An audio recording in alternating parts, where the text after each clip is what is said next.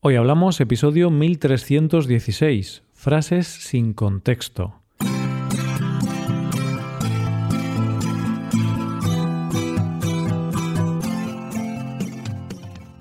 Bienvenido a Hoy Hablamos, el podcast diario para aprender español. Los viernes publicamos dos episodios. En el episodio Premium, Rebe y yo vemos algunos errores que a veces podemos cometer cuando tenemos una conversación, como monopolizar la conversación o criticar demasiado. Puedes hacerte suscriptor premium para escuchar este episodio en nuestra web, hoyhablamos.com. Ahora, en este episodio, Paco y yo vamos a hacer una especie de juego en el que diremos una frase sin ningún contexto y después contaremos dos historias muy breves que den el contexto a estas frases. Hoy hablamos de frases sin contexto. Hola Paco, ¿qué tal? Muy buenos días Roy, buenos días queridos oyentes. Bueno, respondiendo a tu pregunta, estoy bien, estoy relajado, contento, porque, bueno, ya he arreglado el problema que tenía. ¿El problema que tenías? Pero, ¿qué problema tenías? Me falta un poco de contexto aquí, ¿eh? ¿Qué, qué problema tenías? Sí, sí, e-, e-, ese problema que, que, ya sabías. Pues mm, no sé, Paco, no me, no me contaste. Me, me, estoy preocupando un poco. ¿eh? A ver, cuéntame un poco porque a mí me falta el contexto de tu problema. ¿Qué, qué te ocurría? ¿Es algo grave? ¿O era algo grave? Porque lo has solucionado. No, ¿no te acuerdas de que hace unos días te mencioné algo sobre que tenía un problema con el ordenador y no podía ah. encenderlo y al final tuve algunos dolores de cabeza con eso? Pero ya sí, ya he podido solucionarlo. Ah, vale, vale. Pensé que era algo más grave, algo, algún problema de salud o algún problema personal más grave. Bueno, si es algo del ordenador tampoco pasa nada. Ya supuse, Paco, que lo había solucionado, porque Estamos hablando ahora por videollamada. Bueno, es que algunas veces parece que sí, parece que es importante hablar del contexto, ¿no, Roy? Claro, porque tú dices, ah, ya he solucionado ese problema tan grave, pero cuéntame más, ¿no? ¿Cuál es el contexto? Eh, ¿Un problema de salud, un problema familiar o un problema con el ordenador, que quizá no es tan grave? Ahí está, ahí está. Bueno, pues eh, espero no haberte preocupado, espero no haber preocupado a nuestros oyentes, a los estudiantes, porque no, no, no es cuestión de, ponernos más nerviosos. Tranquilo, no, no estaba preocupado. Creo que la gente se ha dado cuenta de que estaba un poquito preparado, ¿no? Todo. El inicio del episodio ya estaba preparado. Tenemos que mejorar nuestras dotes de interpretación, ¿no crees? Sí, la verdad es que sí. ¿eh? Deberíamos ir a algún curso de actuación con la voz o algo para, para poder sonar más convincentes. Por supuesto, al final la idea es tener más, más credibilidad.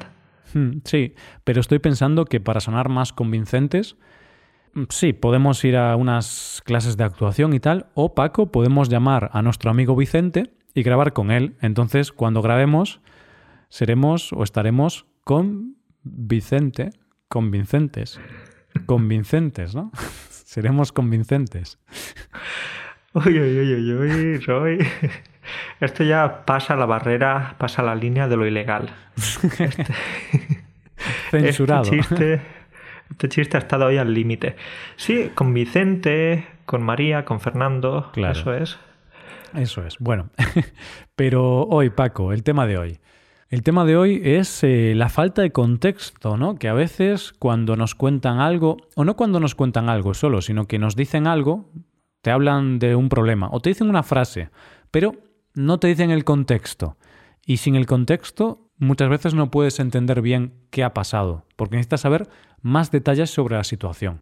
Exactamente, es que el contexto es importantísimo podemos pensar, por ejemplo, en algunas de las situaciones que nos podemos encontrar en nuestras clases. Y es que, imagínate, el estudiante te pregunta ¿qué significa pasta? Claro, y es que pasta puede significar varias cosas, por ejemplo, el dinero, hmm. eh, de una manera más coloquial, o, la pasta, es decir, lo que comes, macarrones, espaguetis, eh, entonces necesitas el contexto. Claro, y a veces te preguntan así algo sin contexto y, ¿qué le vas a decir? Las 40 definiciones que pone la RAE, ¿no? Cuéntame, dime la frase, dime el contexto donde se usa esta palabra y ya así sí que te puedo ayudar mejor. Entonces, Paco, hoy tenemos un episodio en el que vamos a mencionar algunas frases sin contexto Y va a ser una especie de juego, ¿no? que creemos que puede estar divertido. Y con esta frase lo que vamos a hacer es que vamos a contar dos historias diferentes donde se puede usar esta frase. Oh, me gusta la idea. Vamos a jugar entonces, ¿no? Vamos a jugar, Roy, vamos a también crear algunas situaciones o, simplemente mostrar algunas situaciones, algunos contextos para ver dónde podemos utilizar estas frases que vamos a mencionar. Claro, quizá diciendo esto así, a lo mejor los oyentes no lo entienden bien, pero vamos a ver un ejemplo, vamos a, entrar ya en materia y así la gente lo va a entender perfectamente. Entonces, Paco, te voy a decir esta frase. Por cierto, tío, siento lo de la cita del otro día. Me puse nervioso y no supe cómo reaccionar. ¿Qué, qué entiendes tú con esta frase, Paco? ¿Qué pasa aquí? Uf, sí, claro, falta contexto. Es decir, eh, se puso nervioso, no supo cómo reaccionar. ¿Qué hizo? ¿Qué pasó antes? ¿Qué pasó después?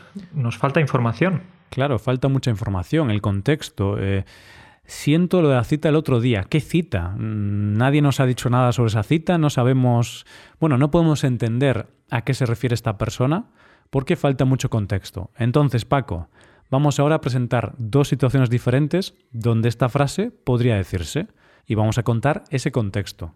Estupendo. Pues vamos con la primera situación. Por ejemplo, Pedro el otro día quedó con el chico que le gustaba. Quedó con Juan. Juan eh, estaba cómodo y decidió lanzarse, decidió darle un beso a Pedro. Pero Pedro no se esperaba que, Juan fuese a hacer eso, se quedó sorprendido, entonces eh, se fue corriendo. se asustó y se fue corriendo. Entonces al día siguiente se volvieron a ver y fue cuando Pedro le dijo a Juan, por cierto, tío, siento lo de la cita del otro día, me puse nervioso y no supe cómo reaccionar. Bueno, ahora se entiende mejor esta frase, ¿no? Ahora ya entendemos todo el significado de, la frase porque ya sabemos el contexto. Claro, es que Pedro no se esperaba el beso y es normal. Tú, si no te esperas un beso, sales corriendo, ¿no, Roy? Hombre, no sé si es lo normal, Paco, pero a mí tampoco me ha pasado nunca esto. ¿eh? Nunca. ¿No te ha pasado eso de que te intenten besar? No. He tenido una vida muy triste, la verdad. Siempre he tenido que ser yo el que intentó besar. Pero bueno, creo que tampoco me ha pasado que hayan salido corriendo. Pero sí que me ha pasado que no han salido corriendo, pero ha faltado poco para que saliesen corriendo. Claro que giran la cara porque en ese momento, pues a esa persona en ese momento no le apetece besarte. Hmm. Claro, aquí diríamos, usaríamos la expresión eh, hacer una cobra a alguien, ¿no? Cuando haces una cobra es cuando una persona intenta besarte porque, bueno, pensó que era la situación, que ya que tú también querías, entonces inicia el movimiento de beso, pero claro, tú no quieres. Entonces tú haces una cobra, entonces haces como las, las cobras, las serpientes, y, y echas la, la cabeza hacia atrás. Y yo creo que es algo que a todo el mundo le ha pasado, ¿no? Es normal, porque a veces no sé, a mí me ha pasado que pensé que, que la cita estaba yendo bien, entonces pienso, hmm, creo que, que, puedo besar a la chica. Y cuando me voy a acercar me dice, no, lo siento. Y yo, bueno, pues nada. Ahí podemos utilizar otra expresión que es dar calabazas. Y es que en ese momento es cuando esa persona, esa chica, te da calabazas. Y es un poco triste que te den calabazas, pero es otro aprendizaje de la vida. Quizás eh, tienes que seguir mejorando tus técnicas de seducción y algunas veces saber leer mejor la situación. Sí, sí, al final es la vida, ¿no? Hay que ir aprendiendo y es normal que te rechacen, es normal ser rechazado en numerosas ocasiones, es muy normal. Bueno, al menos para mí, Paco, al menos para mí. bueno. Es triste, pero es así. Vamos ahora con otra situación, ¿vale? Donde también podríamos usar esta frase. Repito la frase. Por cierto, tío, siento lo de la cita del otro día. Me puse nervioso y no supe cómo reaccionar. Vale, Paco, pues eh, imagínate esta situación. Darío, un chico, tenía una cita con una chica que conoció en Tinder, en esta aplicación de ligar. La chica se llama Marta. Entonces estaba Darío y Marta, estaban en la cita, estaban charlando en un bar tranquilamente y apareció un amigo de Darío. Le dijo hola Darío y vio a Marta y le dijo, ah, tú debes de ser Julia, la chica de la que Darío tanto me ha hablado. Claro, mm, ha habido una confusión, ¿no? Ella no es Julia, ella es Marta. Entonces Marta se sorprendió y le dijo, no, yo soy Marta. ¿Quién es Julia? ¿De qué chica estás hablando? Entonces, el amigo de Darío se dio cuenta de que se había equivocado, había metido la pata, porque claro, Darío estaba con Marta, no estaba con Julia. Entonces decidió intentar arreglarlo. Entonces le dijo a Marta, ¿no? Dijo, ah, no, no, no, Julia es la madre de Darío. Entonces Darío siempre me está hablando de ella y, te confundí con ella, porque claro, mm, tienes muchas arrugas, no te conservas muy bien, entonces pareces una señora bastante mayor, Marta. ¡Qué explicación tan peligrosa! Claro, y obviamente Marta le pareció fatal y se levantó y se fue y le dijo a Darío, Darío, tus amigos son idiotas y seguramente tú también lo seas. Esa fue la primera cita y la última cita que tuvieron, me imagino, porque y después de una situación tan mala, ¿no quieres volver a ver a esa persona? Efectivamente, el amigo de Darío intentó arreglar el desliz, ¿no? Pero, pero empeoró la situación. Entonces al día siguiente eh, el amigo llamó a Darío, estaban hablando un poquito de todo y en un momento de la conversación le dijo, por cierto tío, siento lo de la cita del otro día, me puse nervioso y no supe cómo reaccionar. Podemos decir que el amigo de Darío es un aguafiestas, es, eh, le rompió, le estropeó la cita por completo. Claro, ¿y quién es Julia, no? Porque aún no, no, en esta historia no hemos sabido ¿Quién es Julia? No lo sabemos, nunca lo sabremos. El amigo puso la excusa de la madre, pero esa excusa mm. fue incluso peor porque, no Paco, en esa excusa no estaba Vicente. no, era convincente. Una excusa convincente. No fue convincente. Entonces, si no está Vicente en vuestra excusa, no vale. Tiene que estar Vicente presente. Convincente.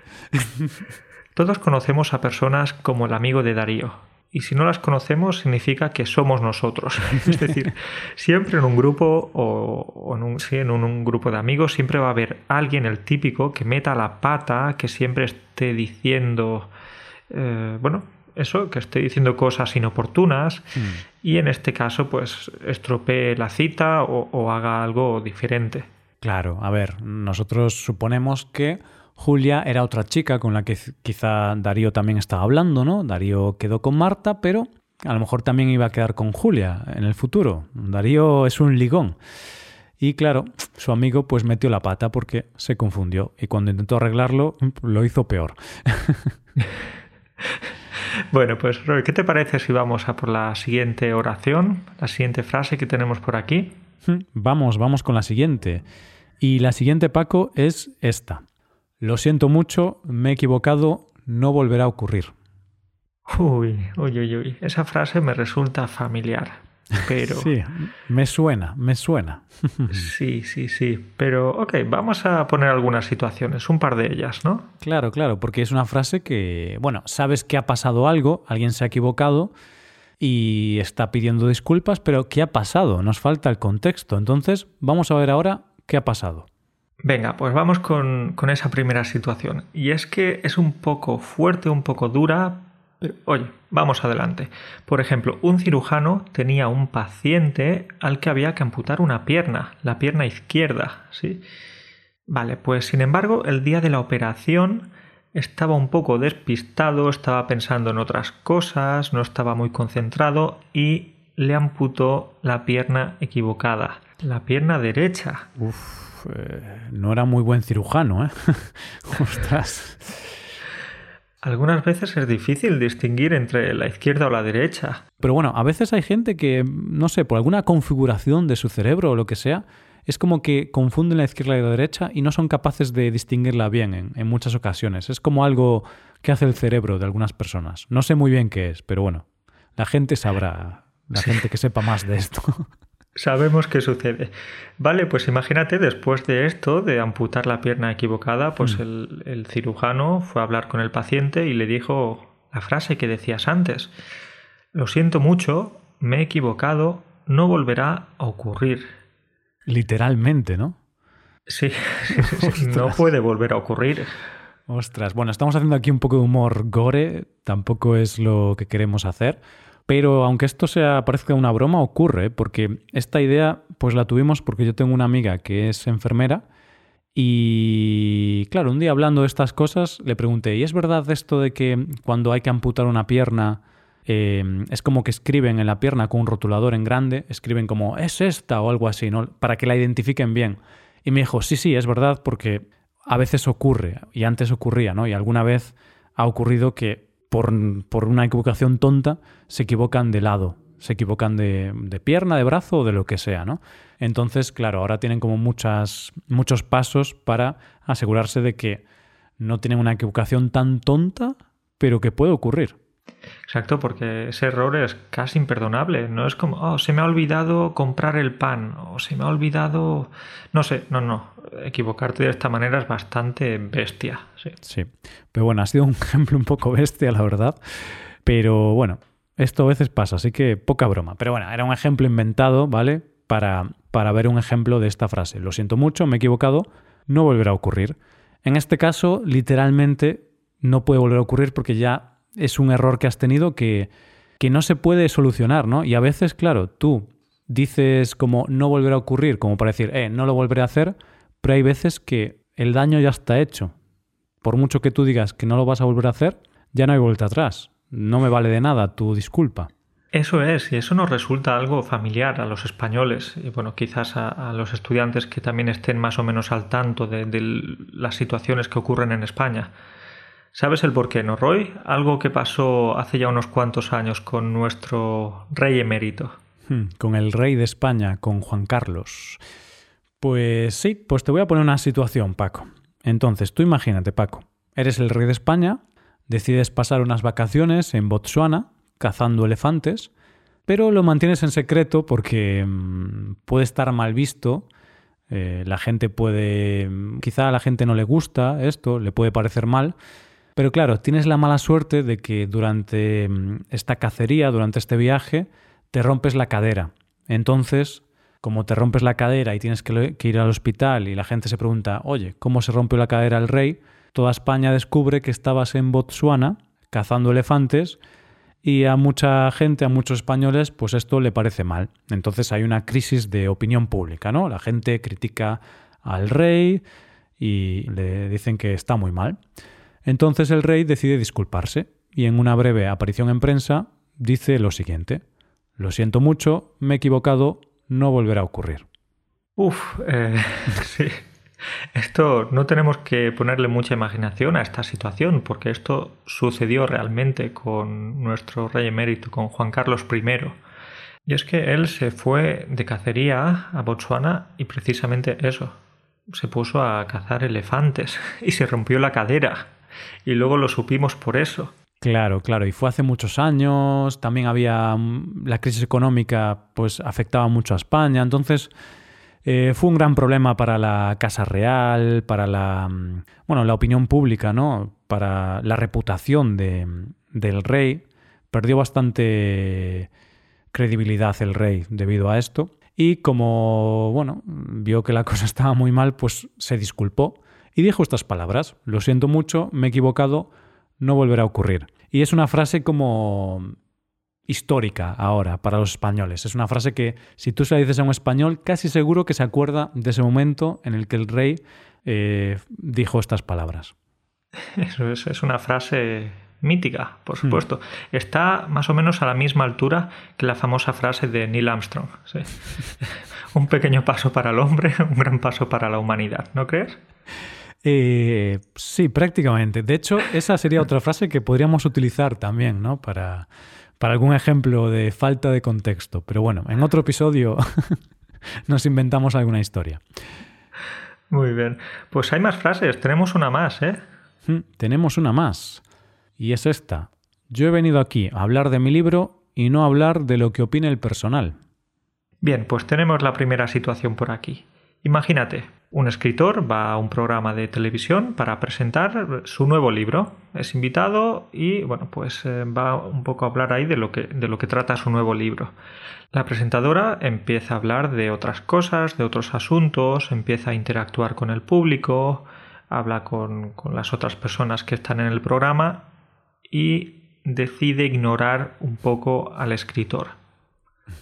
Así el tiempo va pasando, el tiempo va pasando, el programa va llegando a su fin y el, escritor está enfadado.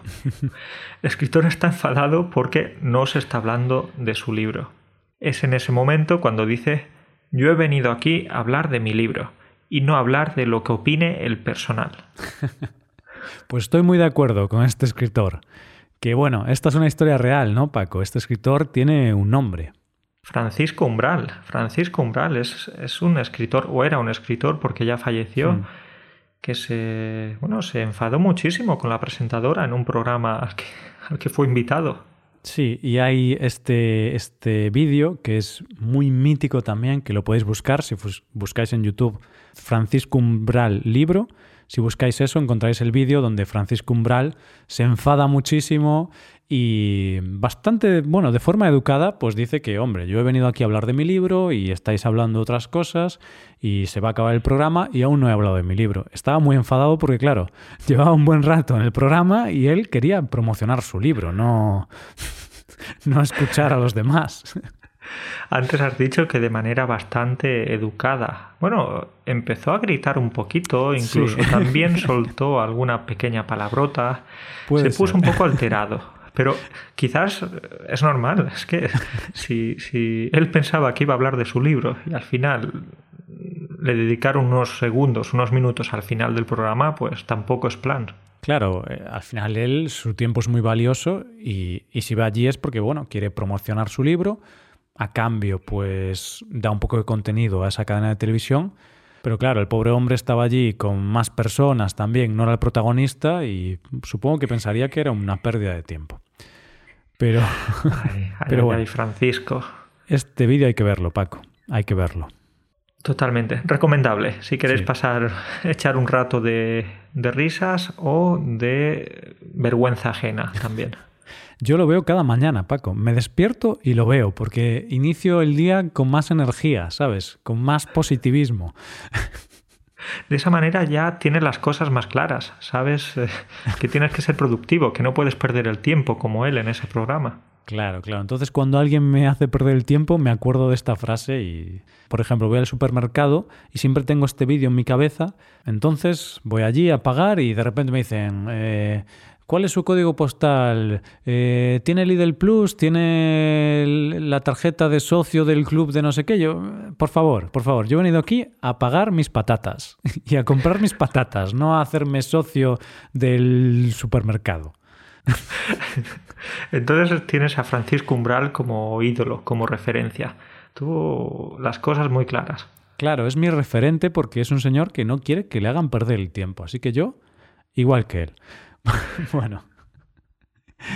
Em, vamos con la segunda situación. Eh, la anterior fue una situación real, pero esta ya pues, es una situación inventada, ¿no? Pero tú imagínate, Paco, esta situación. Un importante escritor acude a un famoso podcast para aprender español y va a presentar su nuevo libro sobre el Quijote, ¿vale?